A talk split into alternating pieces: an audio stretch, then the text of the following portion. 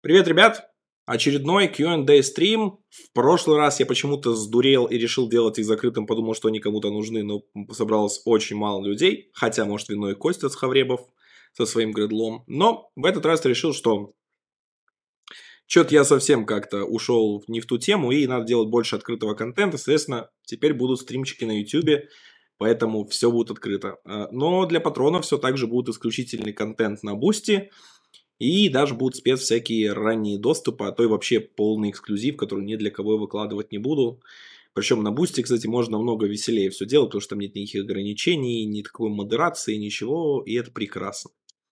Сегодня буду отвечать на ваши вопросы, вообще касательно Android разработки, не касательно Android разработки, каких-то новых там вещей и прочим.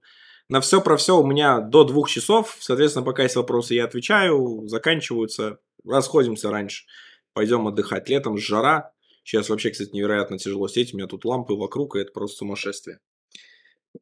Так. Давайте ваши вопросы. Что у вас тут есть? Э, слышно отлично. Вот, кому-то нужны мои стримы, видите, Егору. Видите, нужны, нужны кому-то стримы. Замечательно сделаем это в удобном месте. На Бусти я еще, кстати, понял, что пока видео там часть, она хоть типа и делается, то есть развивается, но пока очень сырая на фоне YouTube это вообще. Особенно без мобильного приложения для Бусти очень тяжело. Пожалуйста. Я не знаю, надо как-то достучаться до их авторов или прочим, но фишка в том, что Бусти принадлежит э, принадлежал Mail.ru, который переименовался в ВК, ну или, по крайней мере, тесной связи с ними имеет, впрочем, я не знаю. И, в принципе, двигается это все очень плохо. Но Честно, намного лучше, чем Patreon. Мне нравится намного больше. Что, вопросики будут? Или я так и буду ждать что-нибудь рассказывать? Давайте, пока вы там что-то думаете, я расскажу вам сегодня. Починил, короче, подкасты. Я э, нашел сервис, точнее, мне подсказали. Большое спасибо за это. Такой сервис называется Mave. Оказывается, российский сервис, хостинг прекрасно перенес туда подкасты, хороший, удобный UI-чик уже раскидал по всем основным сервисам. Я там, в принципе, в телеграм-канале заанонсил это в Android Broadcast. Если вдруг у вас есть какой-то любимый ваш сервис подкастов, и там вы не видите там последний свежий выпуск, это был 88-й, вот который вышел буквально на днях, и у вас там какие-то проблемы с воспроизведением могут быть, э, прочим, вы мне пишите, я постараюсь их исправить, соответственно, переправить там новую ленту, прочим, но вроде бы это должно было везде подхватиться, но фактически, что на части сервисов часто делается через Э, трансфер Anchor FM, который ну, фактически принадлежит Spotify. И вот из-за этого могут быть проблемы. Поэтому пишите обязательно, я буду править по ходу того, как все это будет появляться. Так, вот уже вижу, посыпались первые вопросы. Так, используете ли вы на работе RX? Э, так, давайте сначала тогда. Я работаю в Тинькофф, э, вот. И, соответственно, у нас там приложение, над которым я работаю, это мобильный банк, основной для физлиц, то есть, грубо говоря, приложение, с которым, если в Синьков, э, соответственно, работать, что-то делаете, то в нем, наверное, были. И вот оно самое старое. И учитывая, что у него там больше, ну, около 10 лет истории, конечно же, в нем был популярен RX, когда он царствовал там в 2012-2013 и дальше.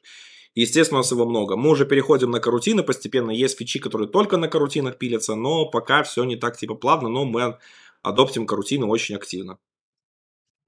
Так, вот, хороший вопрос, кстати, на похоливарить прям вообще. А, как ты думаешь, что с рынком вакансий а, в России джуном невозможно устроиться? Ну, это вопрос. А, смотрите, проблема вообще, в принципе, что с айтишкой случилась. А, во-первых, типа две. Первое, что ушла часть компаний, особенно аутсорсеры, которые очень активно всякие хай хайрили типа себе новых кадров через джунов, через инженеры и прочее. Второй момент, это в том, что многие компании остановили э, найм. Э, в плане того, что там уменьшили его или решили там отказаться, прочим. И плюс много кадров поуезжало. Поэтому сейчас компании либо просто не вкладываются в найм, либо вкладываются это по потребности, прочим. Ой. Но стараются, короче, перетасовать рыночек и, соответственно, попробовать переманить компанию, у которых переманить сотрудников из компании, у которых сейчас проблемы.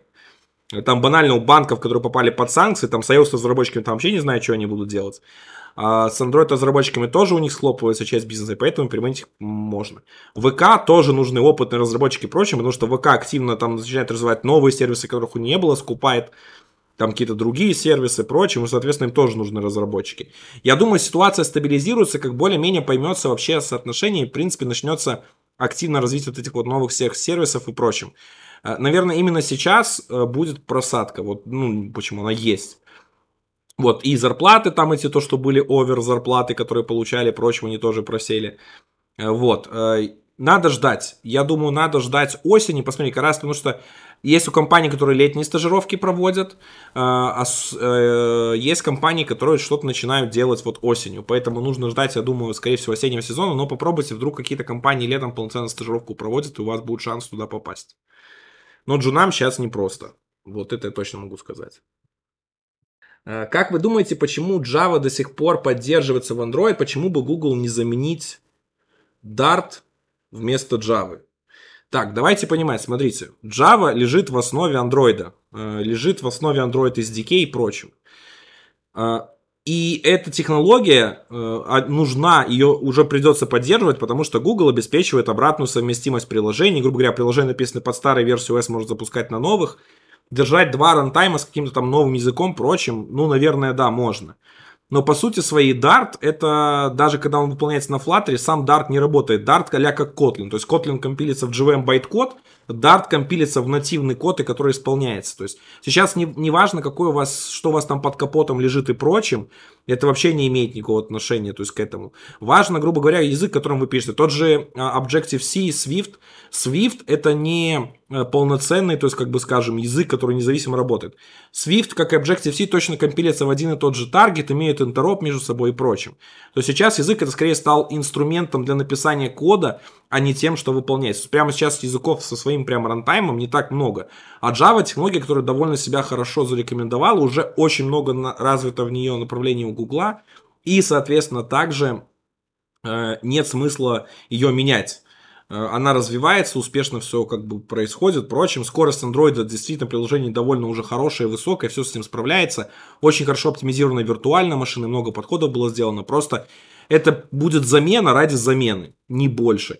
Единственное, что, например, сейчас э, в андроиде, именно в OSP, в, самом, в, самом, в самой платформе, в, операционке можно стало писать на рубях. Но это именно сделало, потому что Ruby довольно удобно работают там э, на нативном уровне, все это компилится, вот как раз типа альтернативой для C. Но это опять же, он все равно компилится в этот же C-код. То есть вы не думайте, что типа менять язык это такой кайф.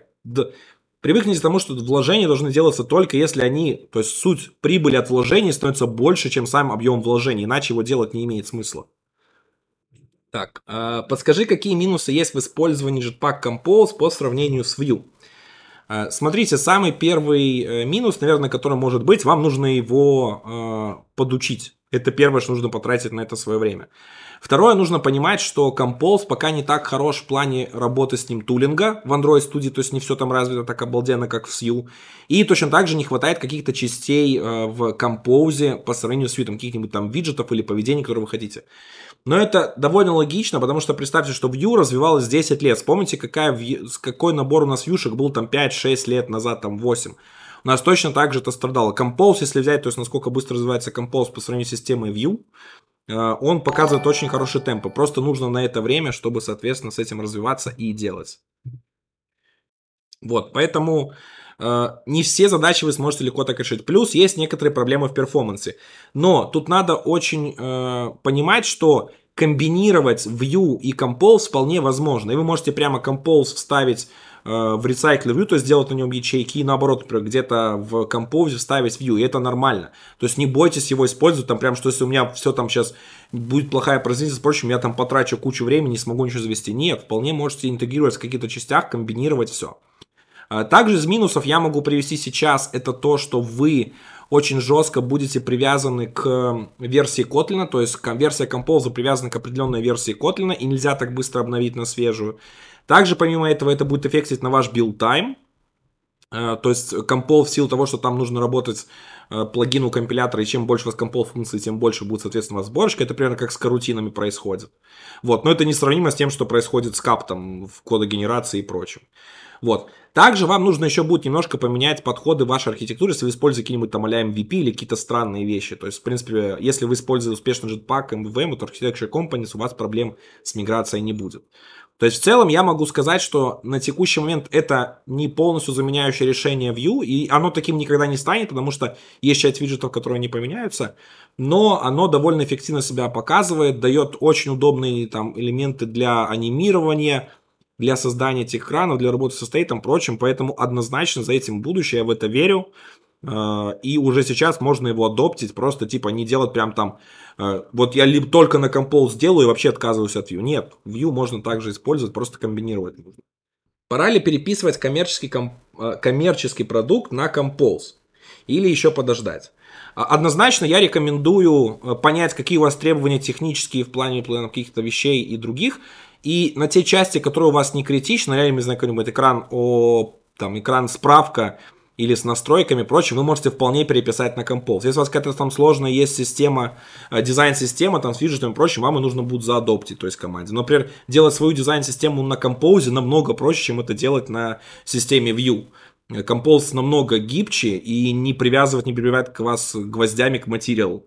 Э, соответственно, вы можете сделать полностью свою независимую систему UI однозначно интегрируйте, опыт успешный есть, то есть множество компаний в России делает, там Headhunter уже довольно много переписали на Compose у себя, Leroy Merlin даже мультиплатформ использует Compose, да и много ребят, кто его везде интегрирует, там Google активно уже интегрирует, Twitter вон переходит, переходит на него полностью, то есть опыта успешного есть. Но понимаете, что у вас будут какие-то подводные камни, и вполне возможно, чтобы их не решать или, соответственно, немножко, чтобы их ускорить, сделать лучше, вам придется использовать все-таки Vue.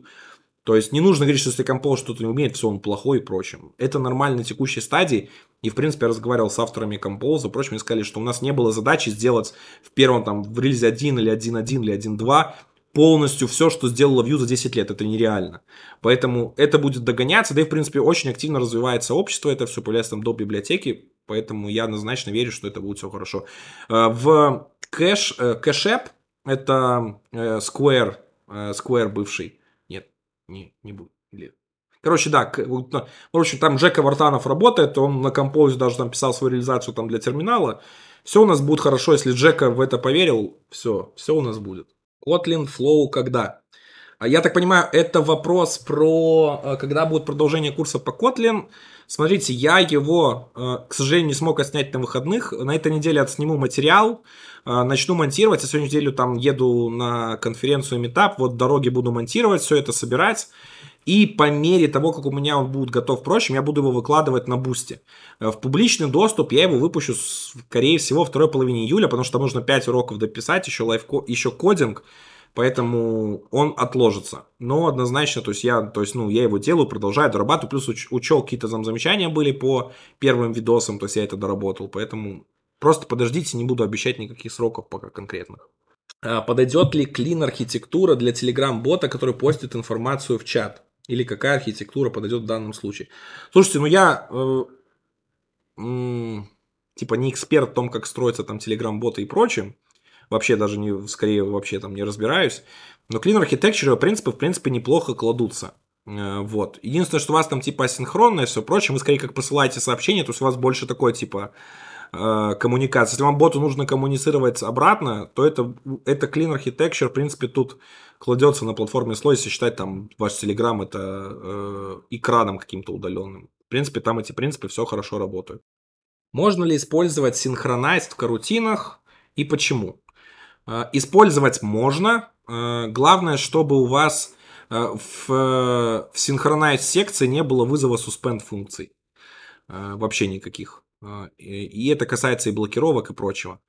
Я про это буду рассказывать. Вот, кстати, одно из видео ближайших трех, которое выйдет, там как раз-то будет про синхронизацию. Так, привет. Как ты считаешь, Compose уже готов для продакшена, для больших проектов? Начал писать довольно на перспективу большой проект э, столкнулся с кривой реализацией ботом шита. Кажется, что дальше будет только хуже. Фишка в том, что я уже сказал, ну, я сегодня уже довольно много проговорил. Там не все полностью от и до вылезано и сделано. То есть, если вы ждаете, что вот вы возьмете, у вас все компоненты будут готовить работать как во Vue, к сожалению, пока нет. Нужно время. Но не забывайте, что вы какие-то экраны можете написать по старому принципу на Vue, и это никак вас не ограничивает ни в чем. Так, привет. О чем будешь рассказывать 22 июня? Что еще прикольного планируется на конференции? Надеюсь, увидимся там. Да, в общем, э, кто не знает, э, на следующей неделе, 22 июня, будет проводиться Mobius, э, офлайн день, то есть это фактически продолжение той части конференции, которая была вот в конце мая, в 20... Э, каких-то там числах мая, я не помню, по в начале мая. Вот, это будет фактически четвертый день, он будет офлайн, как старые добрые времена в Питере. Вот, я туда еду выступать. Я буду рассказывать доклад, называется «История Android от L до T». Э, это будет история андроида за последние там 8-9 лет, вот так вот как-то. Я расскажу про основные важные там функции, изменения. Впрочем, это такой будет обзорный доклад, он не тяжелый, то есть я не расскажу вам какой-то там рецепт счастья или прочим. Это скорее такой рекап того, что было сделано, как менялся Android, какие штуки есть прикольные, которые вы могли пропустить. Получается, вроде бы довольно интересно. Я уже тут делал прогон публичный у себя внутри компании, вроде бы отзывы были неплохие, там какие-то мне замечания сделали, доработали, вот, естественно, дорабатываю. Надеюсь, вам понравится. А, я, честно, программу полностью не смотрел. Единственное, что я видел, там будет парень выступать один про карутины, обработку ошибок в карутинах. Впрочем, мне просто интересно сходить, в силу того, что я делаю курсы, там тоже буду, типа, а, соответственно, вот эти, учитывать всякие кейсы. Впрочем, интересно будет пообщаться, чтобы сделать материал получше, поинтересней. А, а по большей части у меня там особо не получится никуда сходить, э, вот. Но, надеюсь, как минимум пообщаюсь с коллегами и узнаем что-то много чего интересного. Если будете тоже на офлайн день участвовать, Э, буду рад с вами пообщаться, увидеться. Приходите на мой доклад, он самый первый. Э, стартует, открывает конференцию. Э, и потом будет там дискуссионная зона, сможем с вами пообщаться. Да и, в принципе, я там весь день буду на площадке, плюс-минус где-то. Как минимум, можете в чатике там написать и что-нибудь вызваться. Да и думаю, я сам там где-то поактивнее похожу, не буду прятаться в спикерской или в номере отеля. Код, будет ли код-ревью проектов, подписчиков на эту э, вообще типа стрим? Да, ребята, я буду регулярно это возвращать. Впрочем, сейчас стримов будет станет побольше, интервью сейчас вернутся на каналы. Я просто все не успеваю. Основная работа забирает большую часть времени. Я еще хочу проводить время с семьей. И так сейчас получается много чего в ущерб, прочим. Поэтому я, я стараюсь. Я стараюсь как могу. Э, прошу вас относиться просто с пониманием, что если чего-то я не успеваю, прочим, или порой там какую-то что-то происходит. Я, я стараюсь делать вам интересный контент и много чего уже хорошего, интересного готовлю, хотя очень хотелось бы отдохнуть. Посоветуйте хороший private Maven репозиторий. Самый надежный private Maven репозиторий это self-hosted решение. Все остальное, что приватное, оно только платное. Не знаю, там на GitHub можете себе завести репозиторий и там приватно, соответственно. Я не знаю, кстати, там по приватности. Там, по-моему, авторизация по делается по юзер, ну, грубо говоря, по логину IP токену, поэтому, типа, тоже, в принципе, можно считать хорошим. Он там не такой большой, но, в принципе, его выше крыши хватает. Привет, что ждет начинающих разработчиков Android VR? Э, в РФ, в РФ, в России. Э, нам хана. Я на этот вопрос отвечал, ребят, перемотайте чуть-чуть просто. Потом я потом постараюсь даже тайм-коды на стрим накинуть, чтобы у вас было больше. Так, Кирилл, привет, возьми на стажировку. Э, ребят, я, к сожалению, типа вообще никак за стажировку не отвечаю. Ну, то есть я к этому отношения вообще не имею в Тиньке. И, в принципе, даже сейчас брать подаванов у меня типа вообще нет возможности. И плюс, опять же, проблема, смотрите, брать кого-то на стаж... ну, типа даже в обучение, типа там в менторинг, прочим, для меня получается сейчас типа трата ресурсов, когда я могу там сделать контент или прочим. Да, вот, поэтому я, в принципе, от этой идеи отказался. На, то есть плохо делать ее, если там уделять мало времени прочим, будет нечестно к вам. Э, выделять на нее много времени, сделать качественно, да, я, соответственно, как это, так бы и делал, но я просто не могу себе этого позволить, поэтому точно не ко мне про стажировку. Пробовал ли Compose на Material 3? Э, нет. Я Material 3 даже вообще это как относишься к алгоритмическим э, и э, секциям на написание кода на собеседованиях? Как часто встречаются они на медловских собесах? Э, якобы они позволяют э, выявить кандидата, который быстро станет сеньором.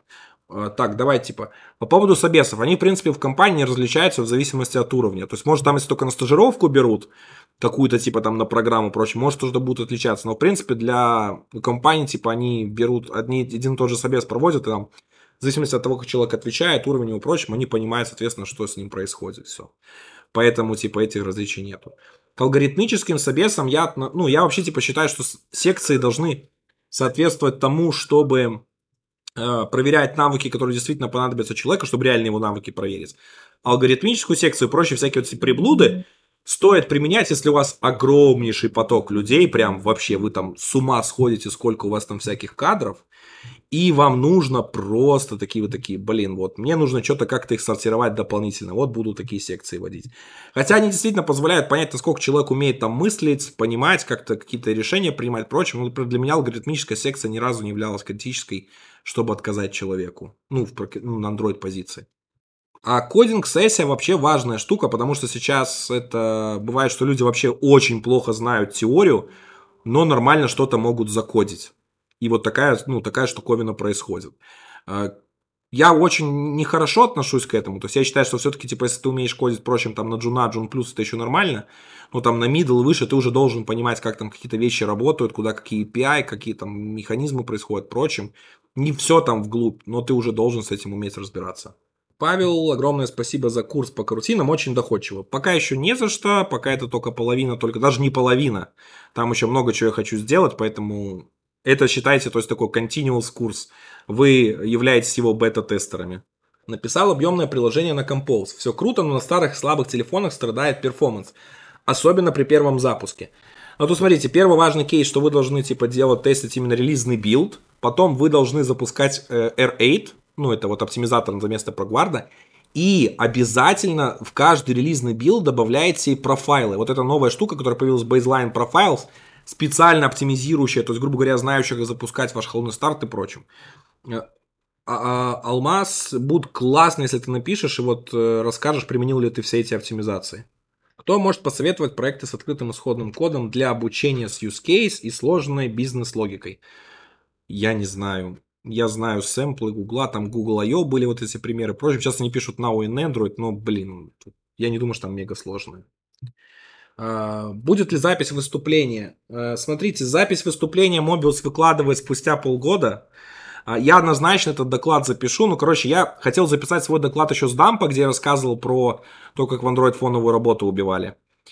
Я, короче, записал его, но записывал, как на конференции выступаю. То есть там без сценария, без прочего. Получилось мега ужасно, мне очень не понравилось. В общем, я решил, что оба этих выступления я запишу сценарии, по сценариям запишу их и выложу. То есть они летом, я их выложу однозначно у себя на канале. Просто нужно немножко подождать, потому что я не хочу их выкладывать в формате, где, блин, постоянно увожу там глаза в монитор, чтобы слайды видеть или прочим. Хочется сделать это хорошо.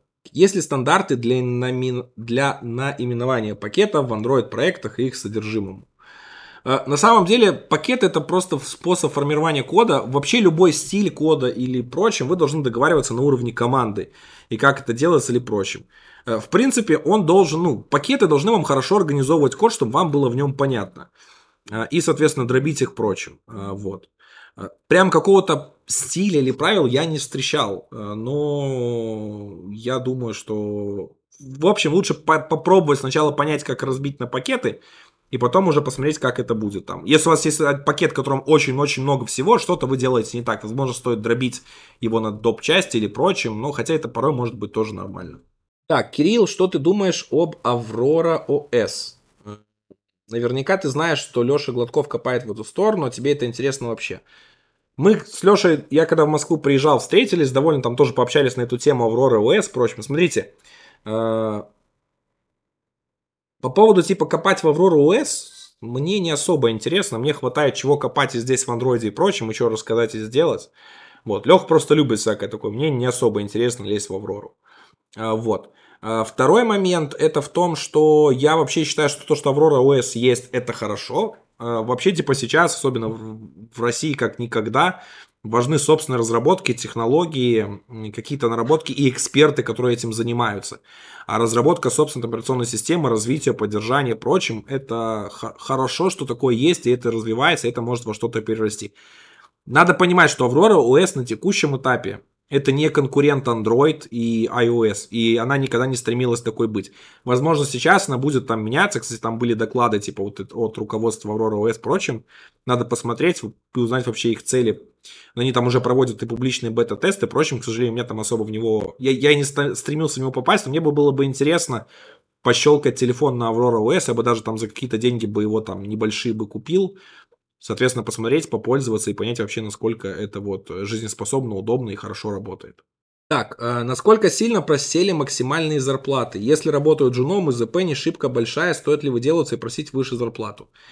Ну, как минимум, если вы хотите понять, может ли вы получить выше зарплату, попробуйте сходить по рыночку, узнать, а кто-нибудь даст вам ту зарплату, которую вы хотите, новую. Э, очень, ну, скажем, порезали зарплаты тем спецам, которые были переоценены. Грубо говоря, которые там сеньоры и овер, там, и все, когда просили ненормально. То есть вилки, в принципе, я думаю, что нормализовались и стали адекватными. Вот, и эти вот овер большие зарплаты уже там не платят, потому что сейчас нет такой битвы за кадры. По поводу, то есть, ну, вы должны понимать, типа, что говорят, там, я не знаю, типа, там, пойти попросить лиду плюс 10%, и пойти попросить джуниору, там, плюс 10, плюс 20, это совсем разный размер денег, ну, в денежном выражении. Фактически в 10% у лида может быть, блин, зарплата джуна. Поэтому это совсем, типа, э, тут это зависит от компании, от отношения к вам, от ваших результатов в первую очередь. Э, вообще, то есть э, просить повышение зарплаты, когда вы не, платите, не, не показываете хороших результатов, не развиваетесь прочим, или там буквально работать месяц-два, но это как-то странно, если нет каких-то там сильных пруфов на это. Много ли нужно Android-разработчиков э, в Тинькофф? А, слушайте, я не могу сказать, какой там объем, но мы активно нанимаем, постоянно идут собесы, все, то есть, э, как минимум, мы ищем людей и всегда рады толковых, то есть, ну, толковых нанять. Потому что у нас есть как бы приоритетные направления, по которым найм происходит, и есть направления, по которым хорошо хотелось бы иметь людей, если они появятся. Вот, соответственно, по такому принципу работаем. Кстати, мы сейчас активно нанимаем. Если вам интересно, э, я... Э, так, давайте я оставлю свой прям контактик, напишу. Можете мне на почту прислать свое резюме, и я, соответственно, закину вас. Э, да, вот, написал свою почту. Главное, помните, мы набираем только медлов, ну, Тинькофф берут только медлов и выше.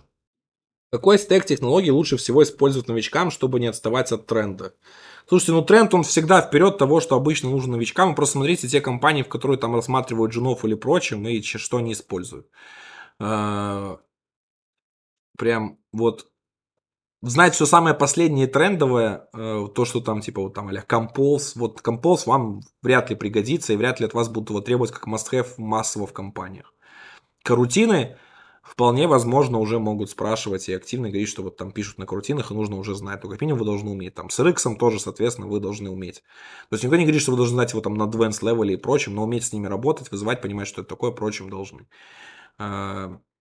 Сейчас, я помню просто, когда я был джуном в 2012, э, что мне нужно было изучить, и что сейчас нужно изучить людям в 2020-2022, чтобы пойти на джуна, это пипец, сколько разницы. У меня было намного меньше, если что.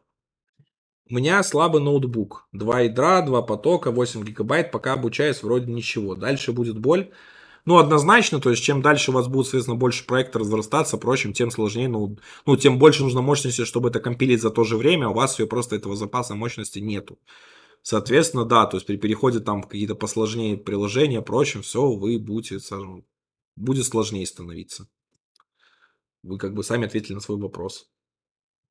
Мне 19 интересно и Android разработка, и фронтенд разработка. Что выбрать? И я не понял, зачем тут, какой тут возраст играет роль в этом выборе.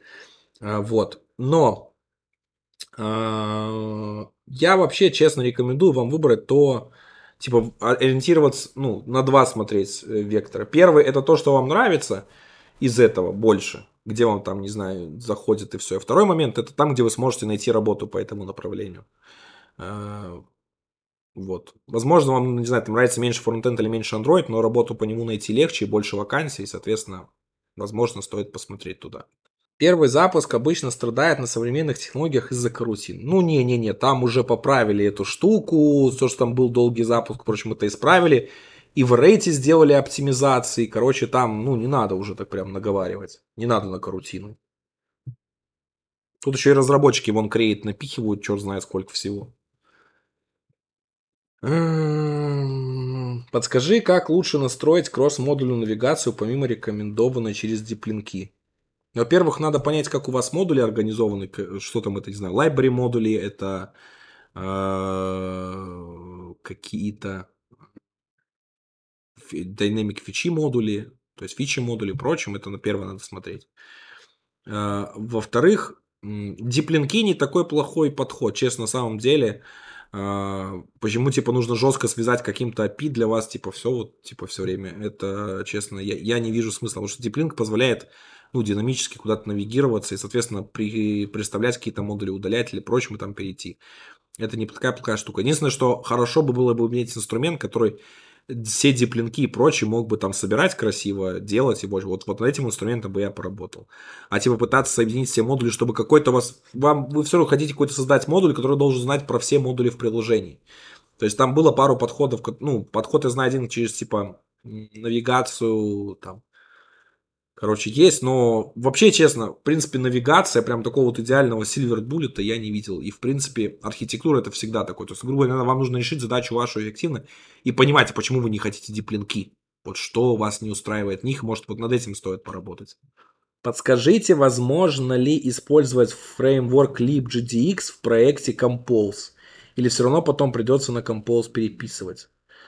Опять же, Compose, он никак вам не разрушает то, что вы какие-то либо можете использовать и прочее. Можете в какой-то части, вам, где нужен libgdx, использовать libgdx, и просто другие экраны написать на Compose или там на вьюшках, или даже комбинировать, может, потому что все равно libgdx вы же, насколько я знаю, вставляется через вьюшки, через этот, через OpenGL вьюшку, то это все подсоединяется, там собирается. Я не, не эксперт с libgdx, поэтому тут я прям не скажу. Но я просто не могу понять, в чем проблема. Так, э, вопрос. Несмотря на уход аутсорсеров, сохраняется ли большой дефицит на медлов? Слушайте, нужно понимать, что как и компании уехали, они часть кадров с собой забрали, часть кадров за ними уехала. Также часть людей просто уехали сами, потому что плохая страна и все прочее и боясь, что в армию призовут, и другие вещи. То есть, как... я не знаю, честно, насколько типа дефицит и прочим. Вот этот вопрос точно не по адресу, потому что я не занимаюсь наймом, я имею в виду каким-то рекрутинг... рекрутинговой экспертизой, состоянием рынка кадров, поэтому точно не по адресу. Так, эм, можно ли работать удаленно на компанию с определенной командой, как ИП? Это вы компании спрашиваете, а не у меня. Причем ко мне этот вопрос. Эм, Открывают ли компании прокладки для работы с нашими спецами? Вообще не знаю, без понятия. А, заметил ли в своем окружении утечку кадров за границу? Ну да, у меня есть пару знакомых, которые уехали. Еще уехали, причем в Беларуси еще в 2020-м тут был большой отток кадров, тоже поуезжало много людей. Сейчас стали уезжать многие, потому что у кого-то типа сами, ну говорю, как примерно те же принципы, что в России. Э, сами уехали, потому что там все плохо, нехорошо. Во-вторых, вынудила компания уезжать, потому что либо уезжай, либо мы тебя увольняем, ищи тут снова работу себе. Э, вот. Э, неприятно, конечно, типа, что так происходит, потому что IT-сфера в стране у нас довольно долго развивалась, много было в это вложено, сделано. К сожалению, да. Станет ли Compose обязательным в требовании на вакансию Android-разработчика? Я думаю, да. Вопрос времени. Э, думаю, точно это нужно года два, даже два-три где-то года нужно. Э, вот, чтобы это стало. То есть этого не будет завтра или в следующем году. Но активно компании будут переходить и требовать это, соответственно, как знание стека. Э, много ли в тебе белорусского? Или без разницы в целом? Я не знаю. А что понимать под белорусским во мне? Ну, по национальности я русский. Родители у меня, мама, папа русские. Вот. Э, хотя, ну, давно живут в Беларуси. Я как бы не знаю. Типа, если взять белорусы, которые вот там, не знаю, из деревни или коренной, прочим, э, скорее всего, мы будем отличаться. Вот. То есть, э, я, я не скажу, что я прям такой вот классический белорус, которому его призвано при, представляют. Как вы попали в Android разработку?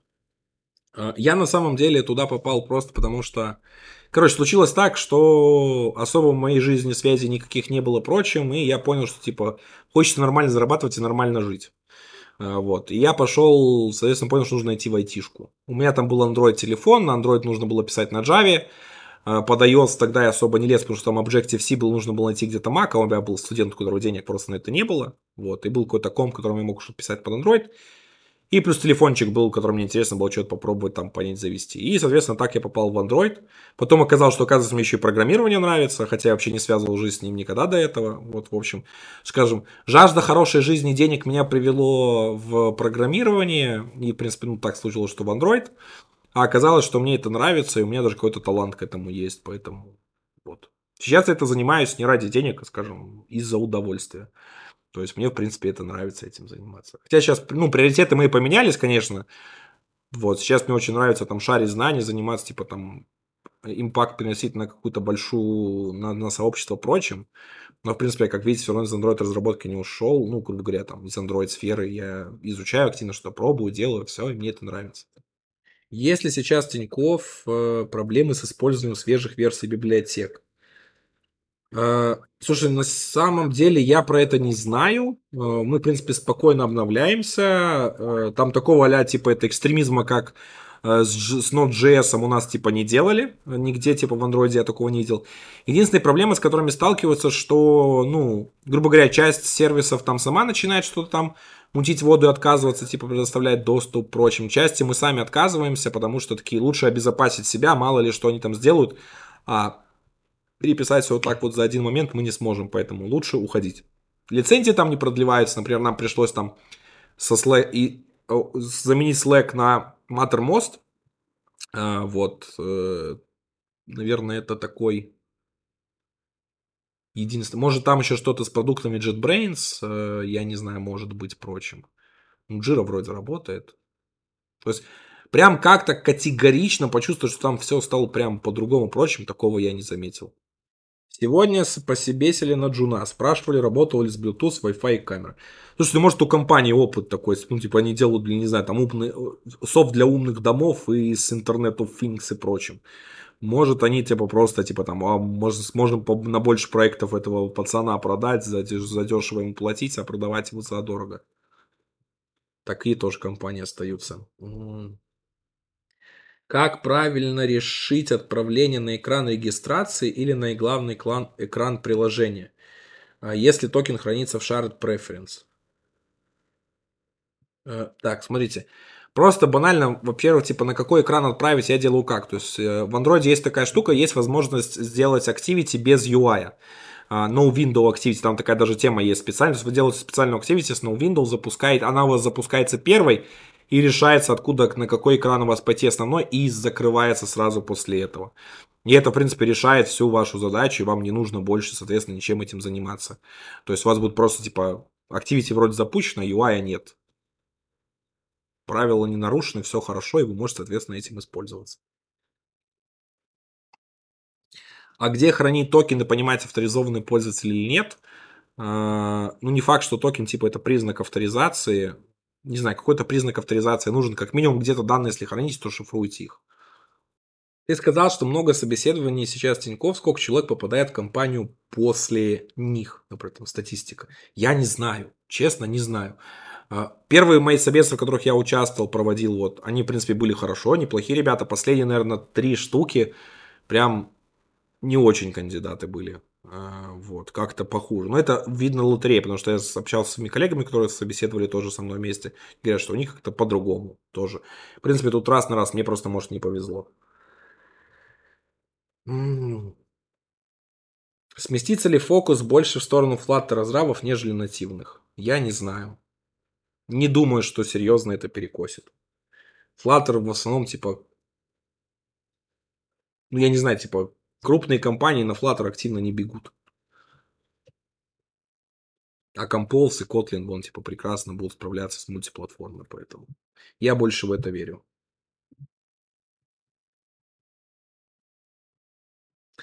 Так, о, интересный вопрос. Как сильно скажется закон об отчислениях в пользу государственных СМИ от рекламы? Э, во-первых, это не совсем так. Э, налог платят не... Э, а, налог платят рекламодатели. Э, фактически их платят только те рекламодатели, которые делают рекламу из Беларуси. Причем там зависит, типа, зависимости там какой рекламы, где-то там 10% налога, где-то 20% нужно заплатить, а где-то вообще платить не нужно. И все эти деньги идут, типа, там, не говорится прямо, что в госсми, но, типа, там, в государственные, там, эти органы, которые распределяют между этими, типа, там, ну, фактически, примерно, практически в госсми так и есть. А, как-то скажется, э, ну, на мне, слушайте, не особо не скажется, потому что с Беларуси у меня практически рекламы нет. А, а если они у меня размещают рекламу, соответственно, как бы цена за рекламу у меня есть, они просто сверху платят этот налог. А, вот. У меня, наверное, с Беларуси компания, вот прямо типа, чтобы мне платили из Беларуси официально там юрлицо прочим, у меня, наверное, такое было буквально пару раз. То есть большинство всей рекламы, грубо говоря, и как аудитория моя, это Россия, и оттуда все приходит. Из Украины, наверное, у меня тоже была, наверное, там одна-две рекламы буквально, и все. То есть у нас такой, знаете, в принципе, э, в Беларуси не очень развито было вот это вот в плане тех пиар, DevRel, вообще это прямо вот было не очень развито на фоне с Россией. Э, и поэтому, типа, не особо интересно были ходить. Даже сейчас, типа, например, я на самом деле до сих пор не могу нормально понять прочим. Э, вот смотрите, типа, банально есть специалисты с компанией и прочим. Там, не знаю, и можно сделать там партнер с популярным YouTube каналом по разработке, там, неважно каким, или там подкастом, прочим, соответственно, пиариться через него. Компании тратят миллионы рублей. Так вот, компании тратят миллионы рублей на конференции, а, чтобы построить там стенд, заплатить за партнерство, там люди, чтобы поучаствовали, все, чтобы как-то себя показать все, помимо того, чтобы, честно, реально привлекать через канал. Потому что я, на самом деле, у меня был опыт того, что мы делали пиар-компанию для One Day Offer в EPAM, делали пиар-компанию для One Day Offer для Tango Me, и прямо это реально классно стрельнуло. Я потом с ними общался, они были вообще в восторге от результатов. Э, в ЕПАМ вообще куча людей приходила, ссылаясь на мое видео даже после этого One Day Offer, и они прям не ожидали, что будет такое. Хотя вложили намного меньше, и мы сделали с ними штуку, которая работает долгосрочно, не как конференция на один день. И для меня вера вот это вот девела, блядь, тех пиаров, блядь, в офлайн ивенты закрытые, на которые билеты покупают сотруд... э, компании, либо люди, если сами покупают, то тоже, опять же, типа, я не понимаю, зачем это делать. Это просто вот это такой, я не знаю, какой-то вера, вот эти слепые конференции и прочее, типа, ой, мы там собираем 100 контактов.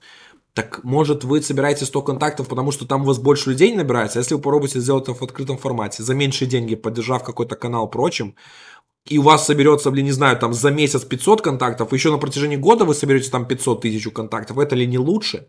Их вот эта слепая вера вот в эти конференции, прочим, меня просто, блин, взрывает мозг. Так. Эм. А, есть ли проблемы со спиной, глазами, и как ты их решаешь? Слушайте, я не могу сказать, что у меня... Э, так, с глазами надо знать, что у меня зрение село за все время, пока я кодил. Почему даже тоже, типа, одна моя причина была уход там в лист, во менеджерство и прочим, чтобы снизить нагрузку вот это прямо непосредственно на кодинг, вчитывание в тексты. Э, вот прямо за время, когда я занимался блогерством, прочим, учитывая, что много было работы там именно э, не прям по написанию кода и какие-то другие части и прочим, это прям мои глаза хорошо выдохнули, но все равно сейчас стали уставать больше э, в последнее время. По поводу спины, э, у меня прям более такой спины нету прочим, но я, честно, всерьез задумался в последнее время о том, чтобы в офис себе вот эту свою давнюю мечту реализовать и э, попробовать купить себе стол регулируемый по высоте. Э, вот. Э, Причем мне там случайно, кстати, как раз подвернулось очень классно, типа там э, бартерное решение, прочим, типа. И я такой, типа, о, окей, типа, вот так что, ну, грубо говоря, расскажу вам потом про вот эту вот всю штуку, про выбор, прочим. Ну, прям таких серьезных проблем я не испытываю, но это вопрос каким. Я больше, наверное, серьезные проблемы испытываю из-за лишнего веса. Вот это прям бич, который я, блядь, никак поворот не могу. Люблю вкусно покушать.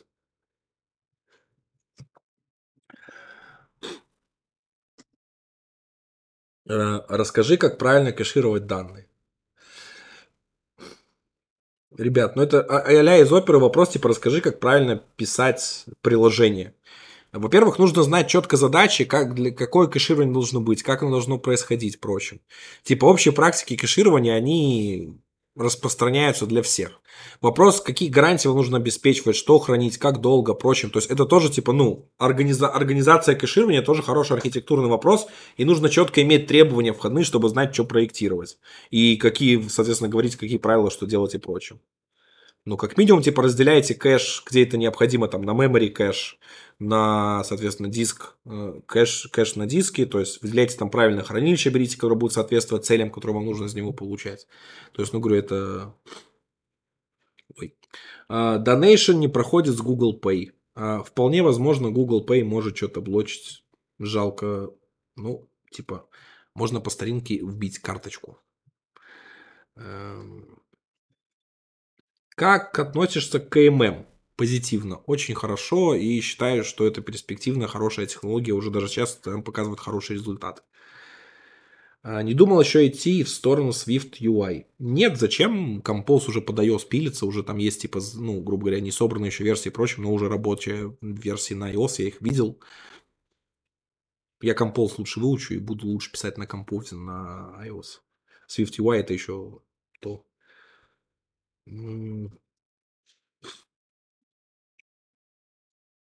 Так, э, привет. Какие библиотеки посоветуешь для создания игрушек э, без движков? Э, либо для анимирования, для игрового звука. Слушайте, я этим никогда не занимался. Честно, сейчас это, как ни странно, Flutter стали продвигать как инструмент для разработки игр. Вот вы удивитесь, типа, ну да, они начали его продвигать как инструмент для разработки там 2D игр, таких простых игрушек, прочим, поэтому, возможно, Flutter вам в этом и поможет. По поводу, типа, где искать там игровые звуки и прочим, я думаю, это просто вам нужно найти какие-то сайты с ассетами, где это можно купить, достать, или там же, может, какие-то фришные есть. Но, как минимум, вам нужно вы должны понимать, что все эти ассеты, прочим, либо пилятся художниками, обычно большинство компаний все это еще нанимает кучу фрилансеров, которые все это делают. Поэтому, типа, это стандартные игры. Но я про геймдев это вообще, типа, мимо меня. Можно ли сейчас использовать больше, чем одну активити? Блин, народ, single activity это не строгое правило или прочим, это рекомендация. Вы можете иметь несколько activity прочим. Чего вы так уперлись? Вот single activity, все, значит, мне больше одной activity сделать нельзя. Да можно. Кто вам это запрещает? Впрочем, это имеет в определенных, в определенных задачах, впрочем, это имеет преимущество. Делайте. Э, сколько, мобиль... сколько этапов для мобильных разработчиков Тиньков? Э, смотрите, э, я там выкладывал подробно, типа у нас там написали хороший документик про то, как у нас происходит собеседование. Сейчас даже ссылочку найду. Минутку. Да, сейчас найду ссылочку. Да, вот там у нас типа сделали материалы для подготовки к собеседованию. Вот я сюда даже ссылочку закинул.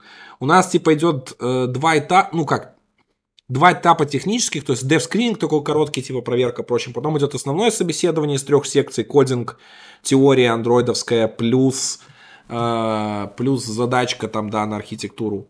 Э, и потом идет уже э, собеседование непосредственно с командами, в которые заинтересованы в вашем найме. То есть вы, соответственно, с ней знакомитесь, узнаете, что там будете делать, прочим. Ну, команды стараются подбираться типа по приоритетам найма, плюс по вашим желаниям, чем вам интересно заниматься.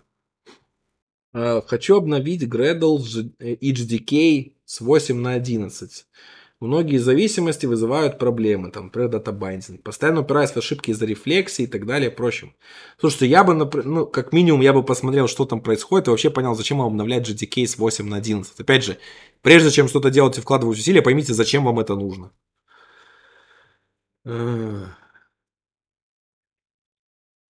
Можно ли стать крутым спецом, работая в плохой компании? Слушайте, ну, а что такое плохое, плохая компания? В чем она плохая? Вот, вы как бы сами вольно развиваться и делать. Я в первой компании работал, где моим развитием никто не занимался, сидел сам там что-то пилил, изучал, делал прочим в свободное время. И так и развивался. То есть вас в этом никто не останавливает. Э, насколько рост разработчиков зависит от компании и проектов? Ну, довольно, то есть, как бы это, я не скажу, что это прямо основная часть, если вы только хотите развиваться в рабочее время, тогда это полностью типа да.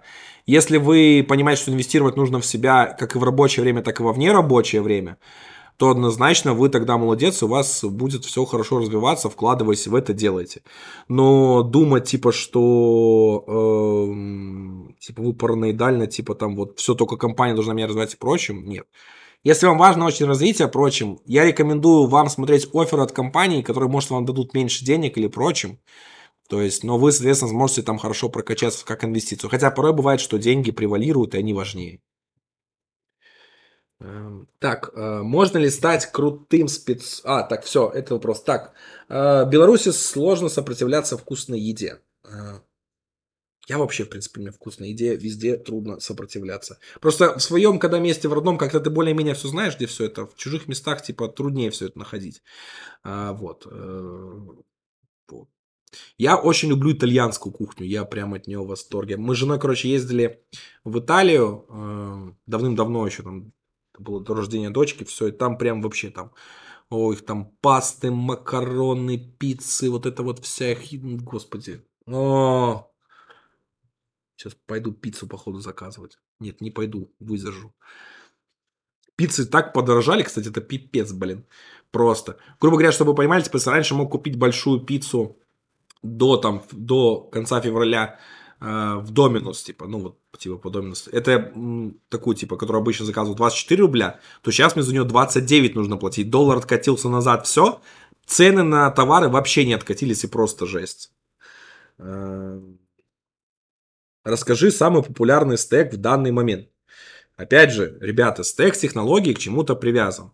В основном сейчас, грубо говоря, нужно понимать, типа, если какие-то новые проекты прочим, то высока вероятность, что их будут использовать в них Compose, карутины, Jetpack, э, какой-нибудь Jetpack Architecture Companies и компоненты оттуда. Э, что-то делать там по практикам Mad Skills вот этим вот, которые есть. Даже, кстати, кто-то прямо говорит, что вот вы должны знать Mad Skills э, в Штатах и прочем. Что еще есть? Ну, соответственно, Android Studio, современный тулинг, знание Android там 6.0 и выше – Android 5 уже, так скажем, все меньше и меньше. Что еще? Ну, современную архитектуру, там Clean, MVVM, MVI некоторые используют. Сейчас вообще, в принципе, unidirectional вот эти вот архитектуры, UDF архитектуры стали намного популярней. Вот, вот примерно как-то так. Но если вы хотите на этом стеке написать игру, у вас не получится нормальная. Так. Э... Что интересного подметил в Екатеринбурге? Или, может, какие занимательные истории? Да на самом деле ничего особо не подметил. Чтобы вы понимали, я приехал в Екатеринбург выступить на конференцию. Приехал вечером за день до конференции. Э, там успел вечером сходить поесть. Потом сидел в номере, отсыпался, отдыхал. Потом весь день я провел на конференции. Плюс мы там потусили с ребятами из Тинькофф. Э, и пошел отдыхать спать, а потом два дня э, в выходные все просидел в номере, монтировал ролики, выходя только там попить кофе и поесть. И в понедельник с утра пошел покупать подарки своим родным. Вот так я провел время в Екатеринбурге. Я, короче, во-первых, был загружен работой, во-вторых, я, честно, как-то мне так страшновато одному по городу ходить. Я не тот любитель, который будет там ходить с буклетами там, по городу, по местам, всем прочим. Я единственное, что, наверное, такое место, которое более-менее такое прикольное было, это Ельцин-центр. Вот прям там такие прикольные штучки зашло. Как ты видишь реализацию диффинга в композе? Я не понимаю, про что это вопрос. Кирилл, добра и позитива тебе и здоровья крепкого. Спасибо большое. Вам тоже, ребята, всем, что при этом зарядились энергией и ринулись в бой. Как раз за, за лето весь курс по композу закончу. А, О, Антон Архипов залетел а, в чат. Что, реально Антон? Ну, если это реально Антон, Антон, привет. Вот. Кстати, человек из JetBrains, который лучше меня все знает вот сейчас. Кстати, я хотел к Антону зайти совсем недавно и позвать его в гости поговорить про Kotlin 1.7.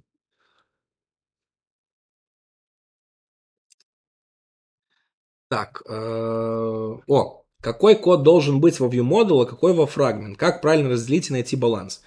Смотрите, во фрагмент у вас должно быть все только то, что связано с UI. Все, что не UI, все, что логика, хранение состояния и прочее, вы должны выносить во view То есть фрагмент должен быть чем меньше, ну, фрагмент не должен никакой иметь серьезной ответственности, а только ответственность за отображение. Или там подготовку, грубо говоря, типа данных там для того, чтобы преобразовать в отображение. То есть его задача только показать UI и обработать жизненный цикл и отправить это в view модель. Спасибо за то, что делаешь. Спасибо, Максим. А, так. А на каком проекте хотел бы поработать, кроме Android Broadcast? А, слушайте, на самом деле я за последний год, честно, это был охренеть тяжелый какой год, нужно было доставать всякие, типа, искать средства, где что-то подзаработать прочим. Я жутко был, типа, на взводе из-за этого всего, и, но я, блин, вот когда все это закончилось, типа, вынужденно, я понял, насколько мне это все нравилось, насколько мне хочется было. А, на самом деле, мне бы на каком проекте хотелось бы поработать, а, честно, я даже не могу сказать, на каком. Мне бы интересно было какой-нибудь проект э, с современным стеком в такой небольшой уютной команде. Может, там с кем-нибудь, ну, с композом, с карутинами, даже, возможно, и с КММом. Вот мне было бы прям интересно да, пойти попробовать. Но это такие вещи, которыми экспериментировать, впрочем, нет. Я, вот, честно, экспериментировать лучше в свободное личное время, когда оно есть. К сожалению, с ним всегда беда. А, Чтобы мне было интересно еще попробовать, Наверное, мне бы было интересно попилить какие-нибудь интересные SDK-шки, э, вот эти вот штуки, э, какие-нибудь... Э, вот, о, кстати, все, я понял, я вспомнил, что бы хотел. Мне бы очень интересно, хотелось бы поделать магазин приложений. Вот прям та штука, вот, на котором бы мне хотелось поработать. И сервисы. То есть магазин приложений плюс сервисы. Я бы с удовольствием пошел, если бы меня позвали в какой-нибудь Рустор, в наш стор или прочим, потому что это реально охренительно крутая возможность сделать магазин приложений с нуля, понять эти механизмы там с операционной системой, с этими скачками и прочим. Это блин, шикарная штука.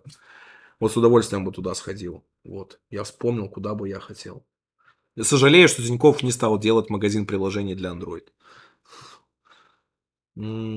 Так, когда э, видео с разбором Kotlin 1.7 нового компилятора. Э, смотрите, э, Kotlin 1.7, короче, сейчас Kotlin в таком состоянии, когда в нем активно пилят новый компилятор, этот весь переход технологический и прочим, и Роман Елизаров говорил, что там не будет особо новых фичей. Я, честно, делал разбор текстов, там еще, кстати, осталось стандартную либо разобрать, но прям таких крутых там вау фичей или чего-то прямо рассказать интересного такого нет. А в силу того, что у меня сейчас ограниченный ресурс, я ну, очень выбираю темы скрупулезно про то, что рассказывает прочим. А, вот. Но про новый компилятор мне интересно поговорить и попробовать его и прочим, поэтому я как раз-то хочу позвать кого-то из ЖБ, а, кто мне, соответственно, сможет больше про него рассказать, про результаты и прочим. Потому что сейчас информация довольно поверхностная. Плюс мне еще хочется попробовать покомпилить его на большом проекте. Но есть, короче, один минус. Насколько я сейчас понял, CAPT не поддерживает, ну, K2 не поддерживает CAPT. А, и там есть э, какие-то там еще не, не все вещи он поддерживает полностью. Хотя, возможно, я ошибаюсь. А большие проекты обычно со всем этим. Вот как раз я хочу на них погонять э, Key, э, Key 2 компилятор, устроить. Вот как раз я делал типа бенчмарк ноутбуков, ну, маков там с этим всем. Вот я хочу попробовать устроить бенчмарк э, с Key 2 компилятором и без Key 2 компилятора и посмотреть, что будет. Э, но вот жду, когда он, ну, грубо я сейчас буду пробовать, смотреть, в каком там состоянии в плане готовности всего этого, чтобы скомпилить Android проект. О, кстати, ну вот да, типа это вот Антон хорошо сделал заметку, что прокачаться можно классно в Legacy проекты с большим техническим долгом. А, это типа, это такой хардкорный вариант, да, я полностью согласен, но не особо кто хочет в него идти, типа все. И очень важный момент, что в таких еще Legacy проектах давали возможность этот тех долг гасить, прочим, потому что прибывает так зачастую, что тебе дадут небольшую часть времени гасить на тех долг, и то на час на нее забивает в приоритизацию бизнес-фичей.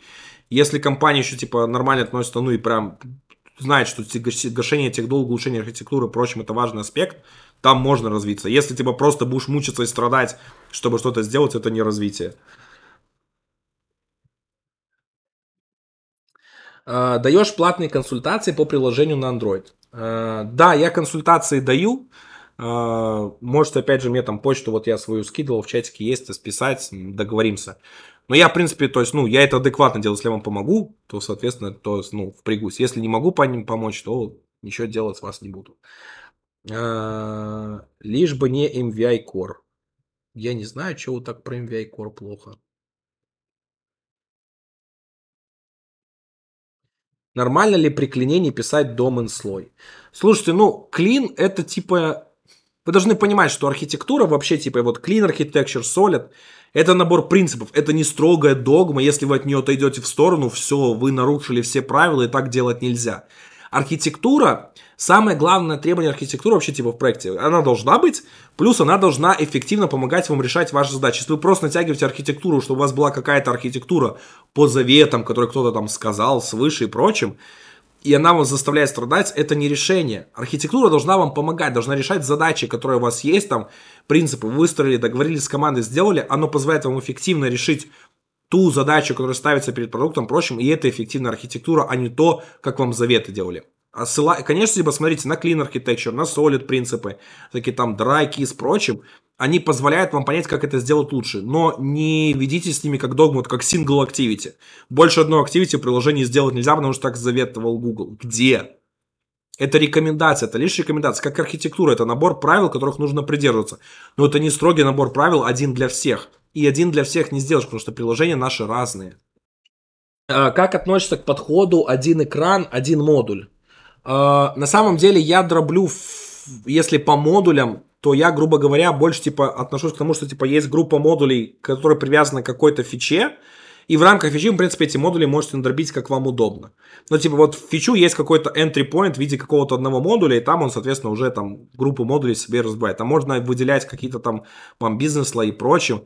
Что там строго один экран, наверное, нет, но это упрощает задачу. Ну, типа, прямо вот опять же догматично, я не могу сказать, что вот, типа, все, если у меня должен быть второй экран, это значит новая фича. Нет.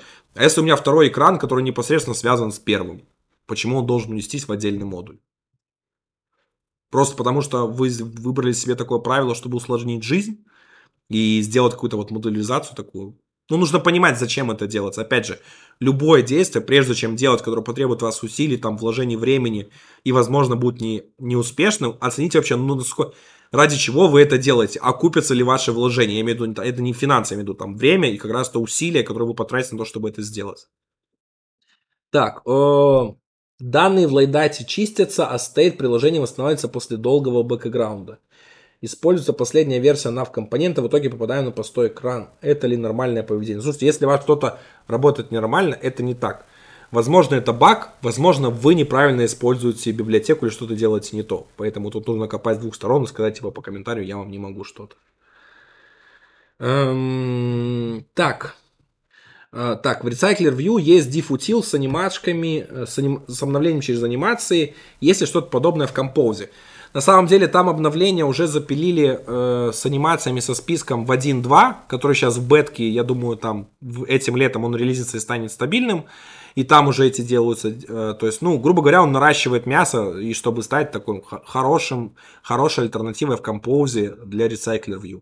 Но, в принципе, вам никто не мешает использовать Recycler View, и ячейки все делать в Compose. А, купи себе мячик, э, ну, совет по здоровью. Я себе хочу попробовать купить стол стоячий, это первое. Во-вторых, типа я, вот у меня песель со мной в офисе все время, я с ним хожу как минимум там обычно, когда день не супер загруженный, хожу раза два прогуляться. То есть делаю такие там по минут 20 прогулки тут вокруг, и его выгулить, сам прошаться. Как бы. Песель хороший способ того, чтобы ходить на прогулки. Вот. А, люблю еще делать митинги, где я мало участвую, мало говорю, ходить слушать, именно такие, типа вот взять телефон и пойти погулять. Это прям классно, а, вот. Э, но, к сожалению, таких митингов немного становится. А какую зарплату посоветовал бы просить для первого раза джуну без стажа с проектом Э, на гите при удачном прохождении типового входного автотеста для двух вариантов найма в РФ и в США. Слушайте, ну, во-первых, вы типа должны четко понимать, что типа РФ, ну, Россия большая и зарплаты региональные там прочим, это очень сильно зависит. Во-первых, четко оценивайте свои, типа, свой уровень и прочим. Не просите для первой работы овер много, потому что для первой работы э, вам нужен комфортный уровень э, дохода, то есть, скажем, ну, такой которым вам покроет все ваши независимости. Вам очень важен опыт и прочим. Поэтому не форсите. Я не знаю, сколько, честно, платят жунам в, в России, вообще особенно сейчас. А, я знаю, что вот стажерам на полставки в Авито давали 40 тысяч. Э, то есть там, я не знаю вообще сейчас, какие деньги 40-50 тысяч для жизни в России. Но мне кажется, для джуна 40-50 тысяч это прям хорошая зарплата, может быть, вполне на full тайм даже. А, вот. Ну, я не, ну, честно, я говорю, я я не особо знаю, я уже давно это время прошел и не знаю, сколько просят и сколько компаний готовы давать. Так. Вопрос про Рустор намеренно игнорится. Я что-то пропустил, Максим. Я, э, я, наверное, пропустил. Я, это единственное, что... Я не видел что-то вообще про Рустор. Я практически ничего не... Тут просто скочит про скролл в чатике, и поэтому что-то не замечая, пропускаю, ну, как бы, никакой, ничего такого у меня нету, типа, что я тут игнорю. Э, я вроде на все отвечаю. Стоит ли учить композ? Стоит. Можно ли найти работу удаленно жену без коммерческого опыта? Я не знаю, ребята. Может быть, но вопрос самый, как вы развиваться будете, если будете работать удаленно вне среды и прочим для джуна, вообще для старта специалиста очень важна среда, атмосфера, чтобы развиваться во всем этом, понимать, и были коллеги и прочим. К сожалению, сидеть точно так же своим компом, там иногда иметь звон или прочим, или там в чатике переписываться, не очень хорошо будет сказываться на вашем развитии. Хотя там код-ревью, pull request и прочим могут вытянуть вас, если хорошо налажен процесс в компании. Как относишься к процессам в компаниях, при которых разрабы должны сидеть на OKR и размышлять вместе с менеджерами, что сделать для увеличения прибыли метрик? Э, слушайте, ну я в принципе считаю, что мне, мне не очень нравится, когда вот, типа, есть такие команды, где говорят, там, ты вот разработчик, пиши код, там, дело вообще, типа, продукта не твое. Я менеджер, типа, это все буду делать. Или там, типа, слушай, я, типа, там, про тех долг думать не буду, я менеджер, моя задача фигачить задачки, типа, чтобы мои задачи закрывались. То есть, команда должна работать вместе, впрочем, и кажется, своей экспертизой должен в этом помогать. Типа, прям ставить, что там сидеть должен разработчик думать про эти цели, ну, я не считаю правильным, но, как бы, его мнение, впрочем, должно учитываться.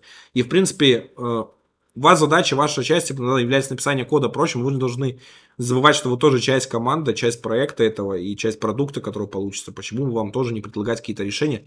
Или про технологии, которых у вас есть экспертиза, можете предложить, сказать, что, слушай, они могут нам привести вот такие-такие-то штуки. Давайте попробуем заинтегрить это к себе. Например, не знаю, какие-нибудь instant эпы или какие-нибудь там фичи из Google Play или прочего там на конференции посмотрели. И вот вы со своей технической стороны тоже привносите пользу, соответственно, прорабатывается и идет дальше. И это, это хорошее, ну, вот. Прям ставить как ключевой, наверное, и заставлять разработчиков это делать не стоит. Но вы тоже не, не игнорируйте это и участвуйте в жизни проекта. Если, конечно, в этом заинтересованы люди другие. Как реализовать пуш-уведомления без Firebase? Э, насколько я знаю, Telegram не использует FSM, но при этом работают уведомления. Э, смотрите, Telegram точно использует VCM, возможно, не использует через другой сервис или прочим, какой-нибудь OneSignal. Вы должны понимать, что э, пуши, они обслуживаются по протоколу, э, этому, блин, забыл. Блин, забыл протокол, который там, и не HTTPS, другой. Э, по вебсо, ну, грубо говоря, типа там спецпротокол. И нужно давать, чтобы это ж, э, сидение, ж, э, соединение с жилой доходили ваши пуши и, прочим, кто-то их обрабатывал. На Google Play устройствах единственный гарант таких пушей это только э, Firebase Cloud Messaging. Все остальное не гарантированно вам не придет. То есть того, что нет системного приоритета. Вы можете поставить там сервисы от Huawei, да, их пуши будут доходить, но система и их приложение может в какой-то момент ограничить или кильнуть и прочим, вам перестанут доходить пуши. И я не знаю, грубо говоря, если вы найдете какие-то пруфы, что они не используют Firebase Cloud Messaging, окей. Но потому что, когда я настраивал себе Telegram для тестов, мне прям нужно было авторизовать, грубо говоря, туда вбить э, данные типа от Firebase сервисов, типа, чтобы приложение могло собраться. Поэтому однозначно они используют их. Давайте продолжать, мои дорогие. Э, да, так. Э, штуки типа Firebase сервисов, просто сервисы, ресиверы, контент-провайдеры и прочие андроидовские классы – реализация, где их место в парадигме Clean Architecture. Так, давайте для начала разбираться. А, штуки типа Firebase сервисов, тут нужно прям конкретнее говорить, потому что их много, и они различные цели служат. А, сервисы, ресиверы, контент-провайдеры и прочее, вот эта вся штука, это, грубо говоря, входные точки в Android-приложение, их вот эти вот четыре входные точки контент-провайдер, он вообще, типа, не знаю, там, клину не имеет там большого значения, потому что он по большей части предназначен, чтобы шарить какие-то данные. Он работает, грубо говоря, с каким-то там репозиторием или слоем данных. И, в принципе, вот у вас, типа, клин, грубо вы забираете и отдаете их наружу в виде курсора. Ресивер, они тоже, опять же, получают какой-то системный ивент и что-то делают как реакцию. Ну, не системный, какой-то бродкаст получают, уведомление, соответственно, делают какую-то реакцию на него. Грубо говоря, это какой-нибудь флоу, который к вам приходит, просто работающий на уровне системы. А, так. Сервисы, сервисы вообще типа долгосрочная работа какая-то, которая у вас выполняется, впрочем, там, проигрывание музыки и прочим. И она служит именно там, возможность для синхронизации загрузки данных. Впрочем, это опять же entry point, который держит вашу логику. Вы точно так же, как вместо activity, можете использовать, там, держать за view модель, даже держать на него ссылку и прочим, через нее все это делать, впрочем, никто это не запретит. Но фактически сервис, он просто запускает какие-то данные, оперирует с ними, работает и закрывается. Вот сейчас это, конечно, уже foreground сервисы и э, Work Manager остался, то есть для сервиса вообще мало места осталось, в чем они могут работать, не как foreground сервисы, но по большей части, типа, это опять же входная точка, которая запускает какую-то задачу, держит ее и, соответственно, потом закрывается. Э, да. В Clean, Clean Architecture, он вообще про бизнес-слой. Там есть прям платформенная часть. Вот вы можете посмотреть, там самая часть, да, что платформенный слой. Вот это в платформенный слой все и уходит. То есть Clean Architecture в самой там, там домен и прочем не должно содержаться платформенной логики. Она должна быть вообще, типа, вот как раз эта логика полностью изолирована. Так. Расскажи, какой DI лучше использовать и какие отличия вкратце. Ну, народ, блин, ну, серьезно, вкратце. Э, опять же, лучше это очень спорный вопрос. Надо понимать, какие метрики и чего. Популярный сейчас, наверное, самый дагер э, за счет своего решения, но у него куча там болячек с кода генерации. Надеюсь, когда они переведут его на KSP, дай бог, это будет скоро, станет все получше. Э, пока будем ждать. Э, есть еще Coin, есть еще другие менее популярные решения, но они тоже, в принципе, Coin довольно хорош для небольших проектов, но с ним свои боли есть на масштабе. А так, как использовать view-модель общую для трех фрагментов, но при этом не использовать Activity View Models, чтобы затем использовать ту же view-модель в других одиночных фрагментах. Так, смотрите, важно понять. Э, первое, типа, вы хотите один и тот же класс использовать. Если один и тот же класс, в чем проблема, просто создаете инстанс. Если вам нужно один и тот же инстанс на несколько фрагментов шарить, впрочем, Тут, опять же, все очень просто. Смотрите, Activity View Model э, это просто view модель, которая берется из Activity. В Activity есть свой собственный storage для view модели. То есть у модели есть View Model Store, в котором они хранятся. Вы можете создать какой-нибудь View Model Store на уровне application, из application эти вытягивать штуки, или какой-то там с меньшим циклом, типа там какой-нибудь там компонент CDI нам привязать из Dagger. То есть вам просто нужно какое-то хранилище, которое будет переживать вот эти все жизненные циклы, и вы оттуда будете это вытягивать. Activity View Model это просто типа частный случай, когда вытягивается из Activity, вот это, из Storage Activity вот эта View модель. Ничего больше. Как найти свободное время для изучения чего-то между работой, отдыхом, семьей и как ты свое время сам? Эм... Да, я, наверное, расскажу про текущую организацию времени, потому что предыдущую не очень актуально. Ну, как минимум, у меня есть работа, э, то есть, которая занимает 8 часов моей жизни, там, плюс-минус в плавающем режиме в течение недели. Вот. Э, соответственно, я прихожу, то есть, к 10 я уже прихожу, соответственно, с 10 там, до 6 до 7 я работаю. Э, остальное время, соответственно, я там, грубо говоря, там, домой возвращаюсь к 9, а даже бывает и позже. Э, соответственно, я это время, э, то есть вот, работаю над проектом. В последнее время я стал переходить к модели, что я ничего серьезного в эти вечера уже не делаю, только какую-то легкую работу прочим. Или бывает, что прихожу пораньше, вот прихожу там к 9 уже в офис, грубо говоря, у меня есть часок поработать над чем-то своим. И потом уже это делаю, после работы иду, соответственно, стараюсь домой. Но сейчас, к сожалению, так не получается. Вот. Я себе строго выделяю субботу на то, чтобы заниматься вот именно своими там про про проектами, хотелками и прочим. А, вот. И воскресенье у меня строго выходной. А, сейчас, кстати, такое время, лето хорошее, все прекрасно. Я поэтому стараюсь домой пораньше приходить. К сожалению, сейчас не всегда это получается. За что себя очень люблю, потому что хочется проводить время там и с дочкой. И дочка очень там все скучает по мне, хочется. Поэтому вот как-то такой баланс. Э, даже при своем балансе, честно, в отношении дочки я чувствую себя немножко сволочью, потому что я на себя взял довольно много, и не знаю, сейчас тупо все бросить я не могу, а заняться всем тем, что я сделал, что там прочим, я тоже особо у меня не получается, и, короче, грубо говоря, в ущерб все равно идет где-то. То есть это не знаю, наверное, возможно успевать все, если жить одному, не иметь никого ни за кого ответственность, ни прочим, ни семьи, ничего. А в текущих реалиях вам просто нужно понимать, что вам когда-то нужно давать приоритет более важным вещам, и вы должны понять, а что для вас сейчас важнее. И семья это должна понимать. Детям это труднее донести, но как минимум я стараюсь даже приходить с работы, даже когда там, после восьми прихожу с работы, прочим. Мы идем там с дочкой, особенно сейчас темнеет поздно, тепло, мы там идем, гуляем на улице, там, не знаю, самокат берем, пузыри пускаем, бегаем, скотчем, прыгаем, классно проводим время. Она еще ложится поздно, поэтому там часа час-два точно есть, а, грубо говоря, после работы вот скачу и провожу с ней классное время.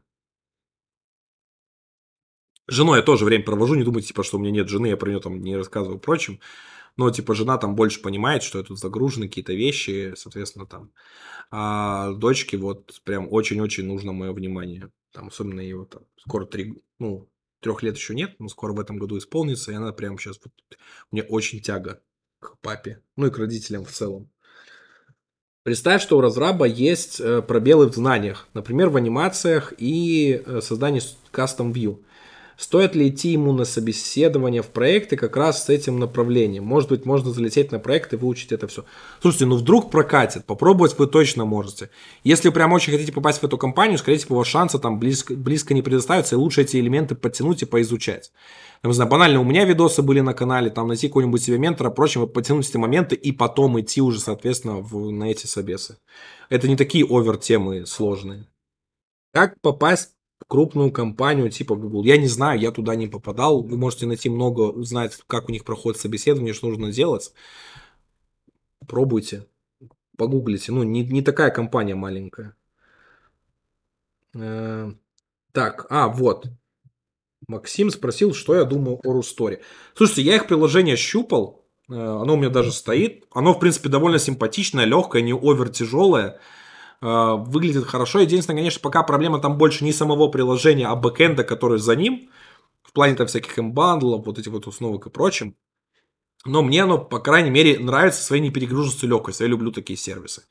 Надеюсь, что они будут развиваться лучше, откроется больше возможностей. Но там вы должны понять, что в магазине приложений не приложение важно. В магазине приложений важен сам сервис. Говоря, консоль разработчика, как это можно публиковаться, какие возможности есть, проведение экспериментов, прочим.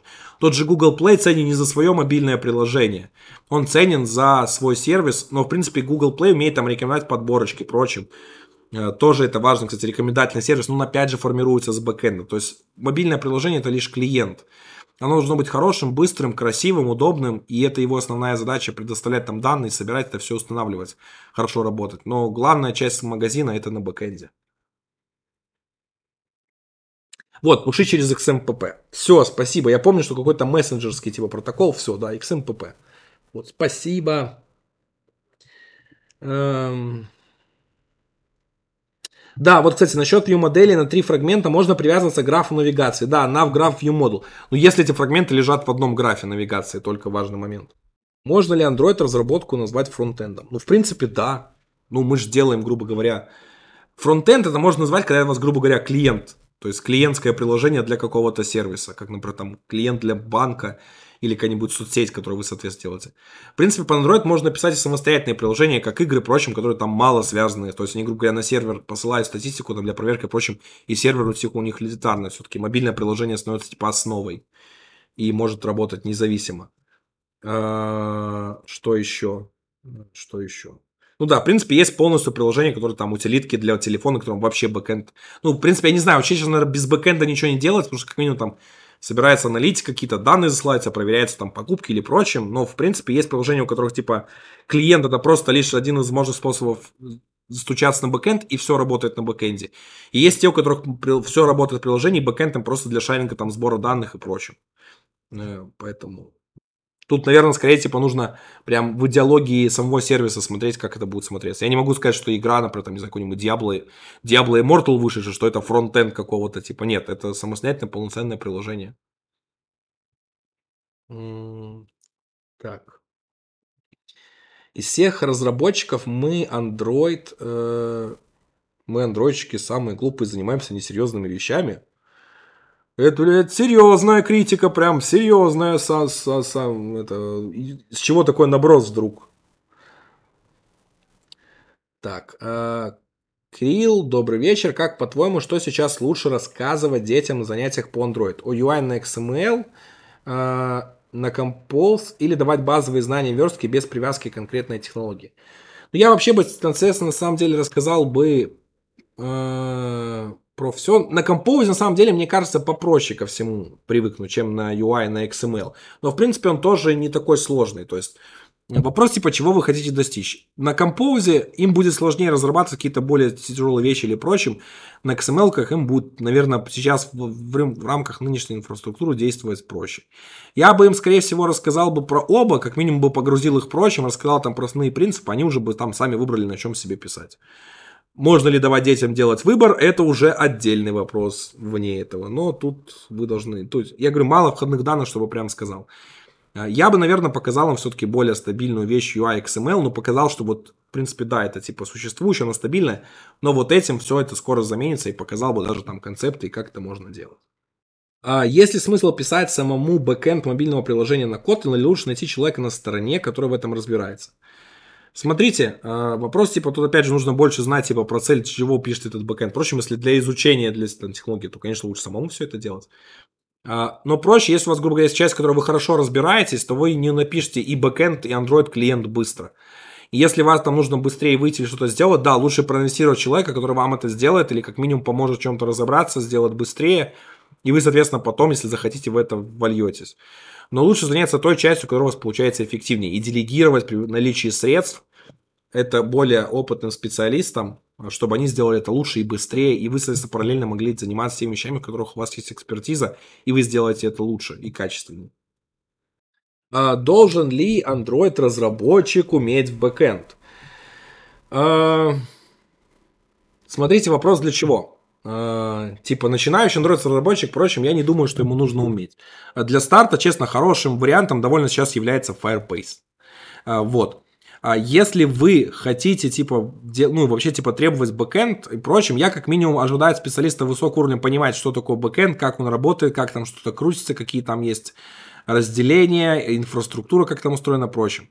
Написание бэкэнда для Android-разработчика может послужить э, полезным опытом расширения, чтобы двигаться в какие-то там архитектурные стези и прочим, чтобы лучше понимать, как создаются такие сервисы со всех сторон. Кто-то предпочитает развиваться не, э, в, не, как там, не по вертикали технологий, грубо говоря, там, фронтенд, бэкенд, там, прочее, а по горизонтали, грубо говоря, там, не знаю, там, вот, э, iOS, Android, там, Flutter, KMM – вот, ну, Flutter KMM, наверное, немножко выше, типа, над платформой и этим прочим. Но, в принципе, то есть, вот тоже, типа, хороший вектор развития. Тут нужно понимать, типа, для чего это учить. Для, собственно, образования какой-нибудь попробовать завести сервачок, как это понять, работать, как там бегают байты и прочим, однозначно рекомендую сделать, чтобы попробовать это. Потому что сейчас технологий довольно много и довольно простых. Э, там тот же есть и Кейтер, э, есть... Э, что там? Spark, по-моему, фреймворк такой тоже на Kotlin не поддерживает. Короче, в общем, много довольно решений, которых не тяжело такое, как Spring, и, в принципе, позволят вам завести хорошие вещи. Но, типа, больше, если вам нужно сделать какой-нибудь простой бэкэндик для вашего приложения, возьмите Firebase, вам не, нужно, не нужно будет думать о хостинге, размещении, вот этих клаудах, вещах копаться, его, в принципе, хватит.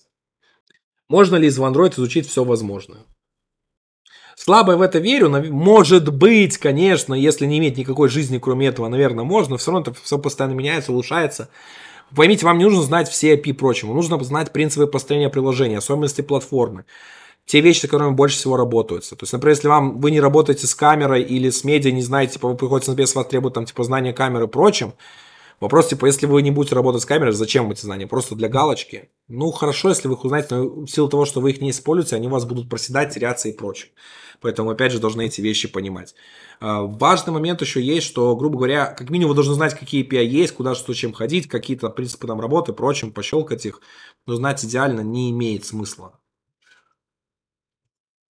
Вам нужно знать идеально, хорошо знать именно основной ваш стек, и все остальное понимать, куда двигаться, если вы с этой задачей столкнетесь.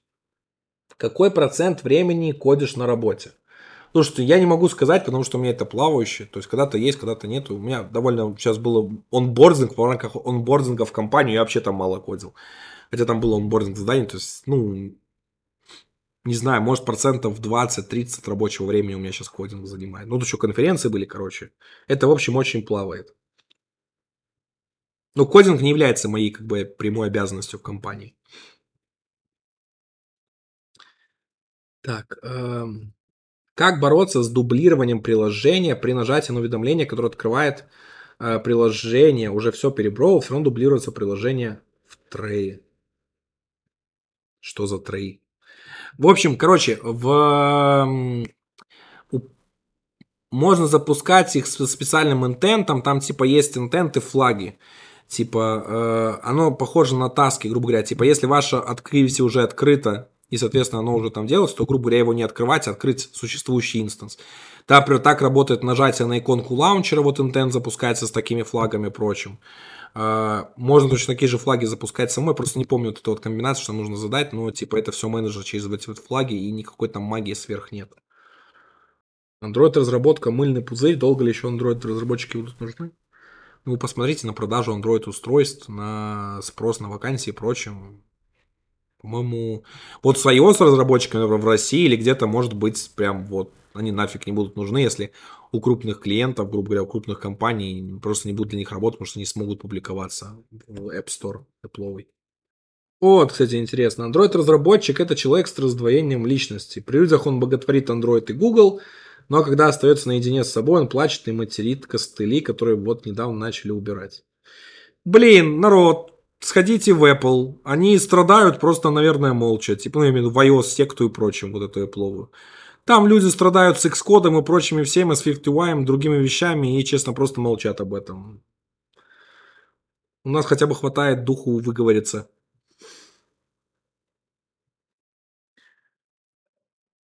Как только фуксия выйдет, пузырь лопнет. Ну, я, не понимаю, откуда, блядь, такая вера в фуксию сумасшедшая. Операционка, которая только ходят слухи, блин, какие-то там прям ранние билды можно смотреть и прочим, типа нифига толком нет, она работает только на Google Home, причем старого, первого поколения. Да, конечно же, она будет способна, типа, заменить собой современные вещи. Ну, будешь ли делать видео про Aurora OS? У меня таких планов нет, у меня есть, ну, есть много чего другого контента. Может, если будет хорошая какая-то возможность, интересно что-то там поработать с ними, может быть, тогда сделаю. Ну, сейчас таких планов вообще нет. А, что делать, если кодишь под Android и смотришь тебя на айфоне? Я не знаю, iPhone... Вам тут нужно самим для себя понять вообще, типа, про гаджеты, про прочее. Я нормально к этому отношусь, честно. Ну, мне iOS не нравится. Вот iPhone, 13, у меня, у моей жены iPhone 13, как железное устройство, прочим, он шикарный, он прям прекрасный. Вот там камеры, как он снимает все. Это классно. Сама iOS мне не нравится. Вот, и поэтому я его не использую. Вот Android мне очень нравится. Мне удобно им пользоваться, он решает мои задачи. Все, пиксели тоже довольно хорошее устройство. Тут каждому свое. Если вам удобно с ним все это занимает, решает ваши задачи прочим, что вы себя терзаете? Потому что вы, потому что вы Android разработчик, вы должны пользоваться Android, ну, тогда мы должны, наверное, тогда сидеть на Chrome OS и из нее в Android студии пользоваться. И должны тогда, я не знаю, там... Ну, блин, это какие-то такие личные ваши загоны. С развитием Compose не будет ли четкого разделения андроидчиков и iOSников? Слушайте, ну тут больше, ну, как бы есть Flutter, прочее. Ну, в принципе, все равно есть приложения, которые пилятся чисто под iOS. Им нет смысла использовать кроссплатформенные фреймворки. Все равно это останется. Есть очень даже приложения, которые пилятся только под Android.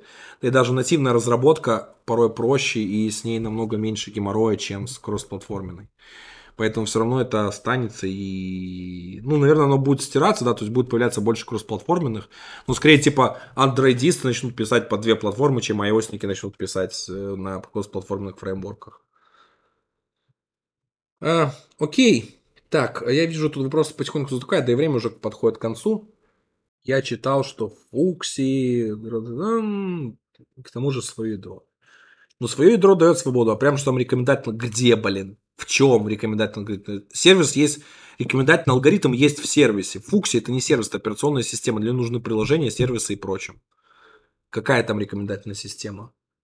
Выходит, ты, Кирилл, Фуксию не веришь. Я не верю в нее в текущем состоянии, особенно, что нас заменит Android и прочее. Вот в этом я не верю, видите. Насколько сложно найти первую работу junior Android разработчиком без опыта? Это всегда лотерея, везение и ваш упорный труд, которым вы должны доказать прочим. Я не знаю. Ну, я не видел, чтобы там на улице собирали джунов везде. Всем нужны опытные. Как стать таким крутым разрабом, как ты? Кто вам сказал, что я крутой разраб? Я... Я не могу сказать, что я прям крутой разраб. Ну, я считаю себя неплохим. А, вот, довольно много чем интересующимся. В плане технических скиллов я знаю много людей, которых лучше меня. Вот. Я просто довольно активно балаболю и рассказываю про все это и прочее. Возможно, у вас складывается такое впечатление. Не путайте никогда. Популярный человек не значит хороший специалист в этом. Ну, не значит, что он плохой, но не значит, что он гуру, который знает все. Не выставляйте себе такие вот прям вот эти вот заоблачные ожидания. Так, э, что делать, если iOS постоянно говорят, посмотри, как в iOS, давай сделаем так же, как, давай сделаем так же и на Android. Э, постоянно перетягивают фичи приложения iOS, хотя они не подходят Android, как бороться с такими менеджерами? Слушайте, во-первых, типа, вам нужно четко понимать, потому что менеджер не тот человек, который все это проектирует и делает. Во-вторых, типа, надо донести, что есть Android операционная система и паттерны, к которым там пользователи привыкли, и инструментарий, который готов для того, чтобы их делать. Есть iOS со своим инструментом. И перенести, типа, блин, инструмент, и перенести решение с одной операционной системы на другую будет стоить очень дорого, и плюс ваши пользователи могут их не оценить. А, во-вторых, типа, это все равно, что приделывать, я не знаю, вот, э, я не знаю, какая-то рога или что-то от мотоцикла в машину э, вместо руля, потому что человек всю жизнь ездит на мотоцикле и говорит, блин, так в машине будет хорошо работать. Че там? У меня ж на мотоцикле все хорошо, классно, мне нравится. Бак спереди, вон передо мной, там этот я сижу, вижу его с бензином. Типа, может мне машину также перенести? Это можно сделать. Вопрос цены и нафига это нужно. С развитием Compose XML в Android умрет? Ну, наверное, скорее всего, умрет UI на, да, типа UI вот через XML умрет, а так, сам для ресурсов он там вполне останется в многих местах, он также все будет применяться и делаться. Там анимации, наверное, еще там рут, ну, там хранение конфигов, строк, прочего, то есть останется, зачем его умирать. Окей, так, все, я уже вижу, что мы тут какой-то переходим, или неадекватное обсуждение. Какие-то странные, Правда, непонятные. что программист может продуктивно работать в сумме не более 4 часов в день? Слушайте, я не знаю, я не замерял. у меня, в принципе, нормально получалось отрабатывать целый день, писать код, все. А, наверное, типа, больше рабочего дня, прочим, уже там мало получается пользы. Или работать допоздна, там сидеть, типа, овертаймить. А, но, в принципе, есть какое-то время, в котором мы там работаем продуктивно, после которого уже не особо. Поэтому, значит, такая штука есть. То есть, к этому надо нормально относиться. Пользуешься ли ты флиппером, э, как э, Флиппером нет. Я его немножко смотрел. Впрочем, он, в принципе, удобен там для тестера. Впрочем, у меня там есть Android Studio и другие инструменты. В принципе, мне там довольно их хватает. А какие аналогичные инструменты для дебага и композиции отладочных инструментов знаешь? Да, в принципе, Флиппер, наверное, такой один из немногих. Я, в принципе, там делал... У меня даже видос есть про тулинг на канале. Вот. Я там, в принципе, рассказывал про флиппера, там задевал. А, вот. Прям аналогичный флипперу. Я не знаю, нет, такого прям такого нет. То есть в Android студии всякие там плагинчики полезные есть. А, на устройстве есть всякие штуки, что-то такого прям для отладки и прочее. Не могу так сразу сходу вспомнить.